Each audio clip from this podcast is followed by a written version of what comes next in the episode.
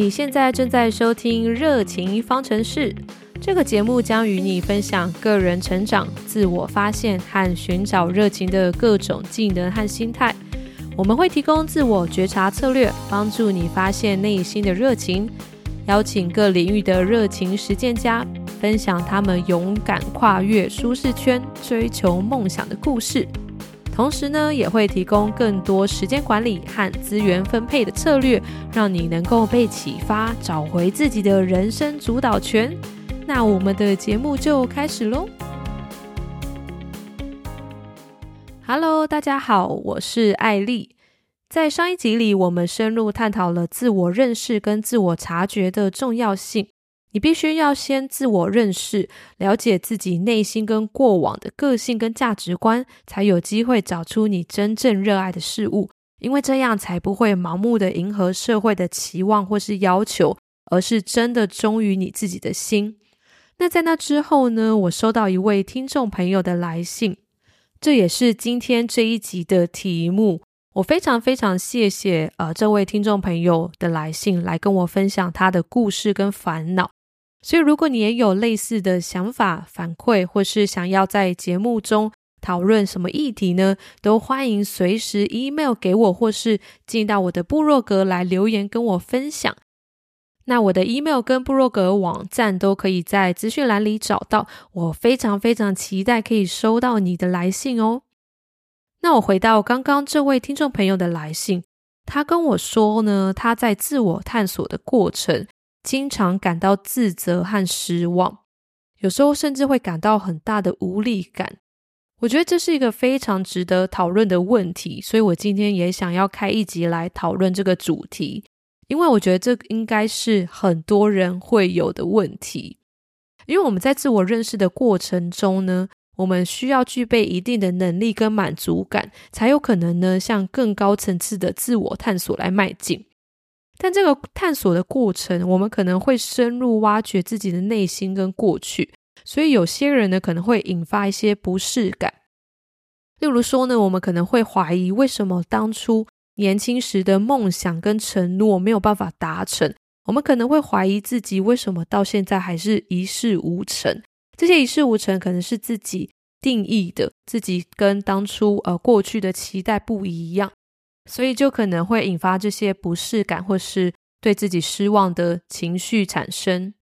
所以今天这一集里呢，就想跟大家讨论一下，我们会对自己感到失望的原因，以及应对这些情绪的方式。今天呢是比较鸡汤的一集，但我认为每一个观点都非常的重要。当然，最后呢，我也会分享一些让自己保持平静跟舒适的小技巧，让我们一起来摆脱这样的负面情绪。重拾自我探索跟对生活的热情，那我们会对自己失望的原因呢？我大概分类了五点。第一个呢，是我觉得很多人是受到原生家庭的影响，很多时候呢，我们可能会有玻璃心或是有高度敏感的这个特质，可能是根源于早年缺乏了安全感。譬如说，我们小时候很少受到肯定。常常被骂笨，或者是爸爸妈妈会说你怎么连这个都不会等等，觉得有一种受到威胁或批评的感觉。这个呢，就可能会导致我们长大没有办法对自己的行为或是对自己的努力感到赞赏，就会有自我价值受到挑战的感觉。那另外也有可能是呢，在家庭中的角色，例如兄弟姐妹中总是一个比较容易被忽略的角色。或者是呢，其他兄弟姐妹很优秀，进而产生一种压力，希望自己呢可以不断的用讨好的方式啊，或者是要不断的察言观色来赢得这个注意。所以呢，一旦呢没有一个外界的正面回馈，就很容易会对自己感到失望。这可能是呃根源于原生家庭的影响。那第二个呢，我认为是个人的生活经历。譬如说，我们曾经遭遇过的挫折跟失败，都可能让自己的能力产生质疑，进而产生失望的感觉。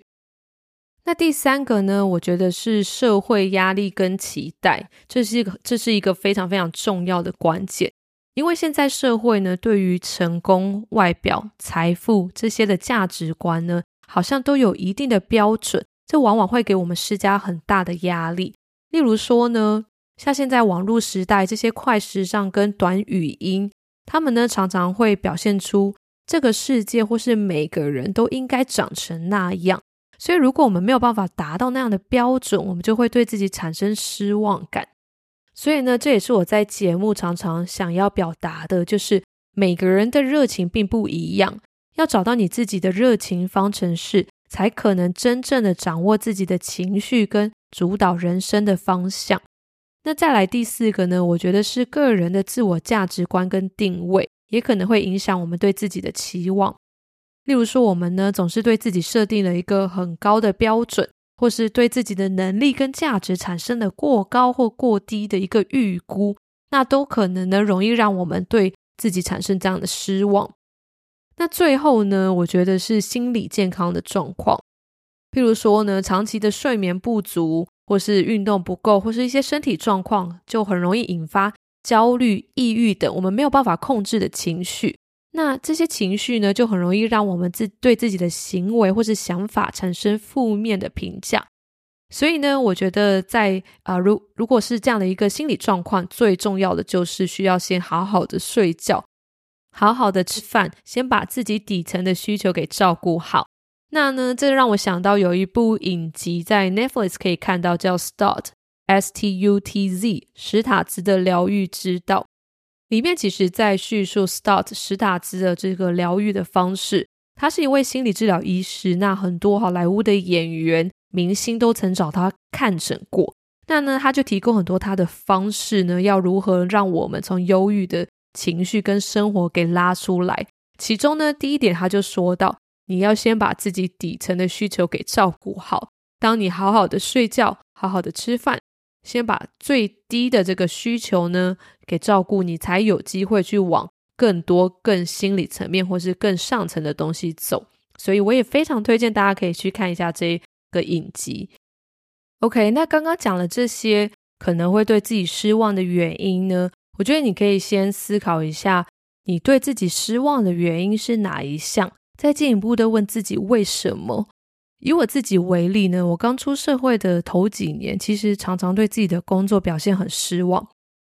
我常常都会焦虑到睡不着，然后甚至呢，到了要业绩报告的那一天，我都会有一点手发抖，甚至呢，全身头晕、腿软，因为我都会想说，我会不会在台上被主管刁到我讲不出话，然后或者是我的报告逻辑会不会太差，或是自己努力不够等等。很多的小剧场一直在内心上演，但实际上这些事情在事后的工作并没有发生，而且主管也都很认可我的报告跟成绩。那我后来就去思考说，为什么我每一次都会感到这个过度焦虑，甚至呢在工作表现出色，获得主管的认可，我还是觉得常常自我怀疑，我听不进去这些正面的肯定。那我就不断的去思考。后来呢，发现是因为我刚出社会的第一份工作，这份工作呢给我带来很大的阴影。在我第一份工作呢，我遇到一个不是很擅长情绪管理的主管。例如每个礼拜我们都要上台讲自己的业绩报告跟业绩策略，那这位主管呢，其实就常常在中间会突然咆哮，或是认为你这边做的不对，那边做的不对。那严重一点的呢，还会一直拍桌，甚至呢直接摔椅子。然后我还有遇过，就是讲到一半，其实还没有讲完，这个主管就气到直接走人甩门。这个呢，对当时刚出社会的我来说，无疑是一个超级震撼弹。我那时候其实非常的挫折，然后每天回家都在哭，因为我觉得我不懂我哪里做的不对。然后我也不知道我可以怎么去修改这些方向，所以就常常会觉得说自己再怎么努力，但是每一个礼拜得到的结果还是这样。所以这样的状况造成我事后其实，在不一样的公司都还是有存留这样的一个阴霾，会认为说自己好像永远努力不够，就算主管其实已经换人了，而且他一直对你有正面评价，或是。给予你正确的方向去执行，但我好像都还是走不出来。那走不出来，其实也有很大的原因，是因为当时呢，那个社会氛围呢，都会说年轻人就是草莓族啊，坚持不了工作，什么都不会就想领超过二十二 k，也没先想过自己到底能做出什么样的成绩。那当时的老板呢，其实也是一直给我这样的观念，所以这部分呢，就会造就我日后工作一直挥之不去的阴影。那在意识到这些潜在的原因。当然也不是说我知道想要改就改。其实呢，我后来呢，主要也是遇到一个贵人主管，这是一位在我心中非常优秀的主管。然后呢，有一天呢，他就很认真的走到我身边，然后非常诚恳的跟我说：“我看到你每次给长官的信都非常的唯唯诺诺，或说白了点，很官僚。其实你不需要这么做啊。”在我心里，你已经是公司排名 top three 的销售人员了。你已经取得一定的成绩跟表现，为什么要对主管讲话这样子？你在跟客户进行协商或谈判都很出色啊。他们付给你薪水，不代表你需要那样的表现跟那样的讨好他们。哇，当时我听了，其实有一点打到我，因为我觉得他的肯定跟鼓励，其实有让我真的重新审视自己过去的。努力跟成就，然后呢，这样的激励也让我逐渐的走出自我怀疑跟自我否定的情绪，所以呢，我也更有自信呢，可以跟同事或是上级来沟通，更坚定的表达自己的想法跟意见。那这样的改变也不仅提升了我的工作表现，也更稳定了我心里的情绪。所以呢，我觉得你可以也先了解一下，说到底是什么原因让你会对自己感到失望。而透过正视这些因素呢，我们才有办法去对症下药，然后去培养要怎么去管理自己，然后自我宽恕跟自我接纳，给予更多的自我评价，逐渐建立一个好的一个自信心。那刚刚说到呢，对自我失望的原因，接下来呢，我想要讲四个非常非常关键，我们可以寻找内心平衡跟成长的心态。第一个呢，就是接受自己的不完美。生活并不完美，但不代表它不美。不晓得大家有没有听过这一句话？这个是呢，我可能不会爱你陈幼卿说过的话。这也是呢，编剧呢徐玉徐玉婷呢他在 TED 演讲说说过的一个主题。生活的美丽往往来自其中的不完美。而且正是这些不完美的地方，才让我们成为独一无二的存在，赋予我们独特的价值跟意义。所以你会不会觉得说，有时候在日常生活中遇到一些人，他可能有一些缺点跟不足，但是你却会觉得很可爱、更真实。那这些独特之处呢，往往是最珍贵的宝藏。所以呢，我们要接受自己的不完美，可能正是你的这个不完美，让你变得更可爱，让你变得有自己的魅力。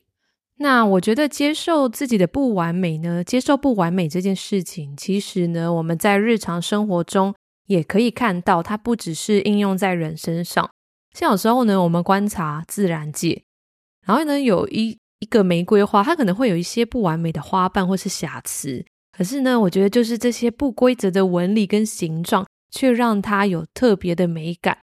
所以呢，接受自己的不完美呢，其实呢，你发现跟接受自己的缺点，它其实呢，正是你的独特跟可爱的地方。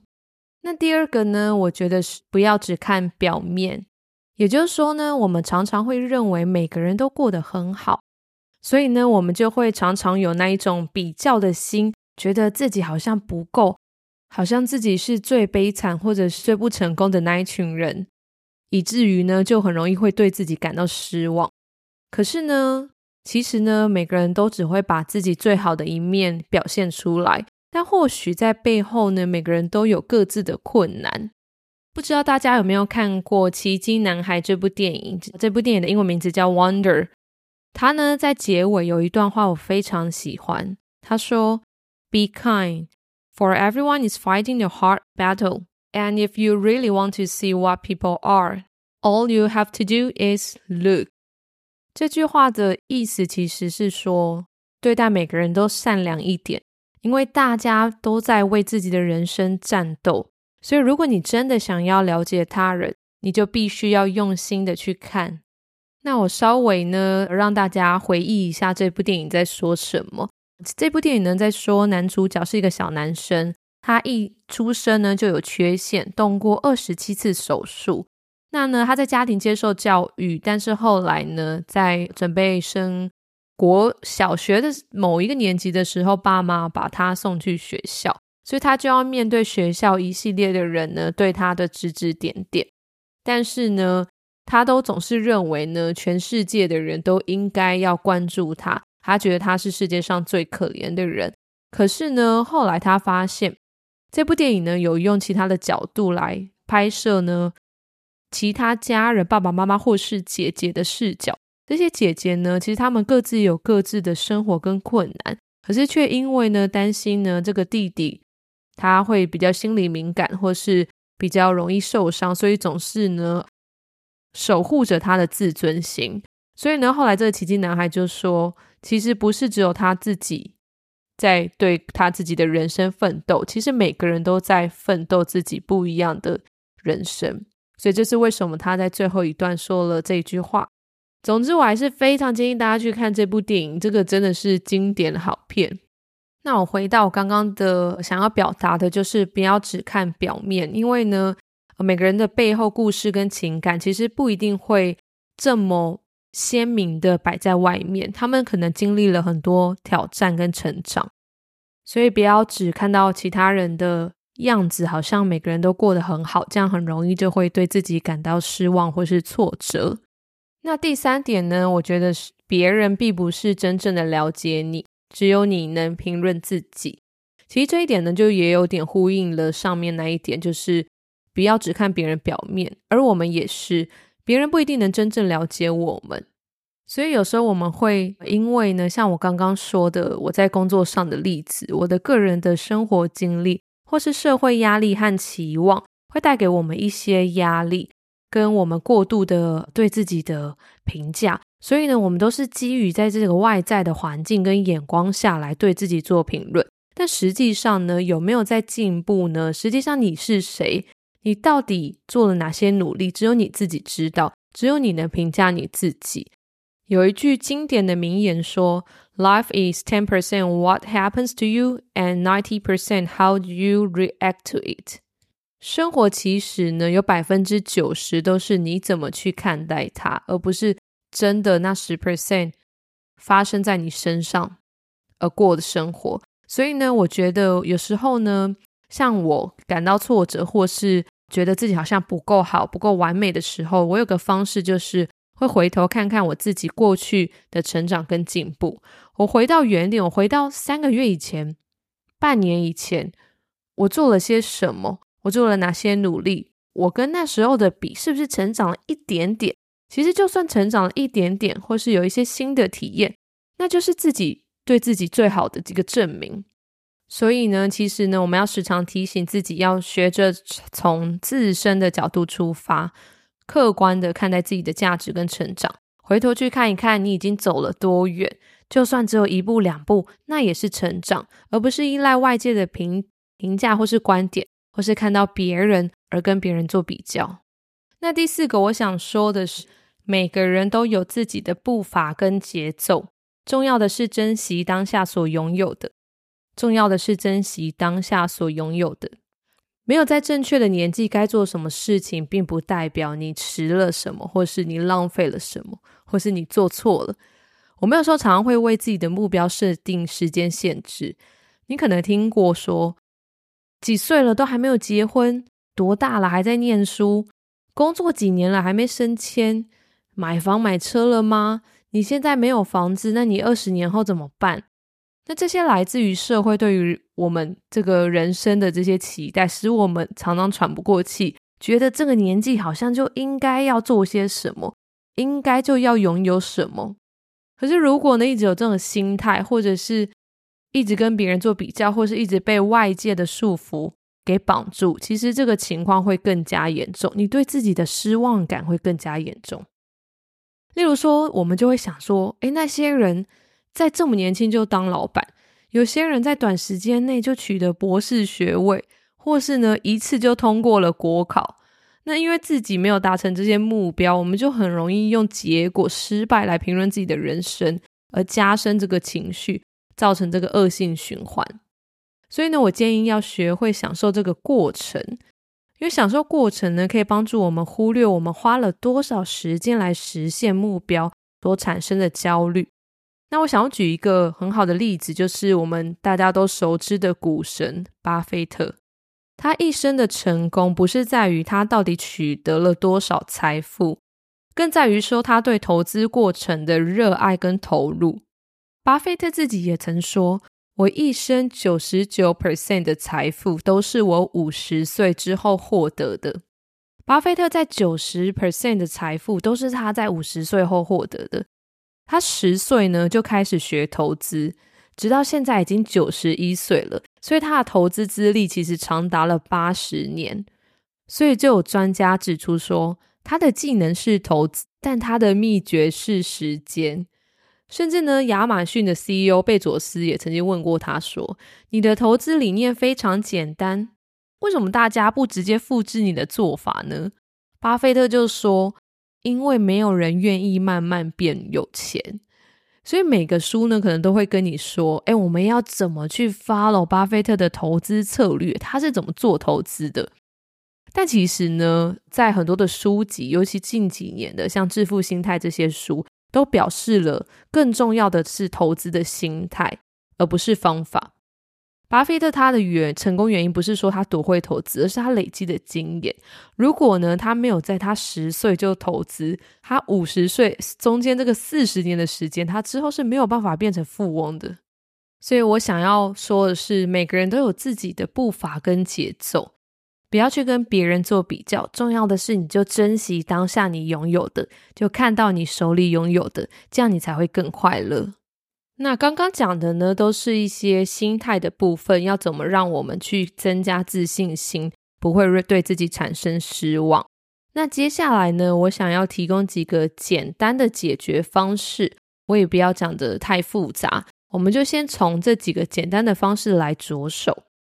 那第一个是，你可以尝试新事物或新体验，培养多个重心。有时候呢，是因为我们太 focus 在某一个点上，例如说工作没有成就，或是现在不够有钱等等，所以我们太 focus 在这些重心，导致我们的得失心或是对自我评价会偏低。可是呢，如果你培养多个重心呢，多方的去做一些不一样的尝试，或是你的生活呢有多个面向，这样子其实就不会让你去斟酌在某一个点上，你可以呢发散你的注意力。然后从其他的重心呢，慢慢去发掘自己有不一样的样貌，跟自己其实是有不一样的能力。那这个呢，尝试新事物或新体验呢，其实呢，也可以呢，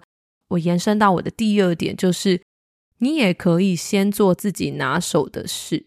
就是你想想看，如果你很会画画，或是你很会唱歌，你就多做这些事情，先做自己拿手的事，慢慢累积一点成就感跟信心。先着眼于说自己的优势跟专长，透过这些领域的努力来慢慢建立自己的信心基础，把基础打上来，你就容易呢对自己呢有比较好的评价，而不是从外面而来。那最后一点呢，简单的一个小解决的方式就是想办法专注在自己的身上，停止去讨好或是跟其他人比较。我们要放下外界的期待跟这个社会的评价，要只聚焦在你自己身上。那这样子对自我接纳或自我价值呢才会提高，找到自己独特的定位跟魅力。OK，所以呢，这些呢就是我今天呢想要跟大家讨论的，我们会对自己感到失望的原因跟应对的方式。那我就再重复一下。我们容易对自己失望的原因呢，可能是第一个原生家庭的影响，可能是早年缺乏安全感，或是跟兄弟姐妹比较，导致自己容易被忽略，或是需要察言观色。第二个是个人的生活经历，如果我们在职场或是生活中有遭遇挫折、失败，可能就容易对自我产生怀疑。第三个是社会压力的期待。我们常常呢看到呢，现在网络时代有很多很成功的人，所以呢，我们也会把那样的一个样貌套用在我们的身上，而导致自己对自己感到失望。第四个是个人的自我价值观跟定位，我们可能也会对自己有过高的一个期待跟理想，所以呢，最后就容易产生失望感。第五个是心理健康状况，如果你睡不好、吃不好，其实呢，这个生理状况就会影响心理，我们可能没有办法对自己有一个正面的评价，所以最需要做的事情就是先好好睡觉，好好休息，把自身的底层需求先照顾好。那再来呢，是我分享了四点，我们要怎么样克服心魔，然后让自己的自信心提升。第一个是接受自己的不完美，有时候正是一些不完美，所以才让自己变得更可爱、跟更真实。第二个是呢，不要只看每个人的表面，实际上每个人可能都有各自背后的困难跟挑战。第三个是，别人并不是真正的了解你，只有你能评论你自己。只要你回头看一看自己过去原点跟现在，就会发现，其实你已经踏了很多步，你已经成长很多了。第四个是每个人都有自己的步伐跟节奏，重要的是珍惜当下所拥有的，看待你现在拥有的东西。我们没有要在正确的年纪做该做的事，我们只要 follow 自己的 tempo 就可以了。那最后呢，一个解决的小技巧就是：第一个，尝试新事物跟新体验，培养多个重心；第二个是做自己拿手的事，先累积一点成就感；第三个是专注在自己身上，停止去讨好或是跟他人比较。那最后呢，其实我想说，挫折是使我们变得更好，低潮有时候往往是个转捩点。只要你开始自觉。你就像这位听众朋友来来信问我一样，我觉得他有这个疑惑，代表他想要改变。所以失望其实是一件很宝贵的事情，因为我们透过失望呢，可以再次了解说我们是怎么看待自己的，怎么看待别人，跟真正让我们开心的到底是什么呢？如果你愿意找出潜藏在内心深处的原因，并给自己时间来调整，那我们就有机会成为更好的自己。Version Two 的我们，那今天的节目就到这边喽。如果你喜欢我的节目，或是这个节目对你有帮助，欢迎你到 Apple Podcast 留下五颗好评，然后并留下留言。然后你也可以来信给我，告诉我你的故事跟回馈。那我们就下次见喽。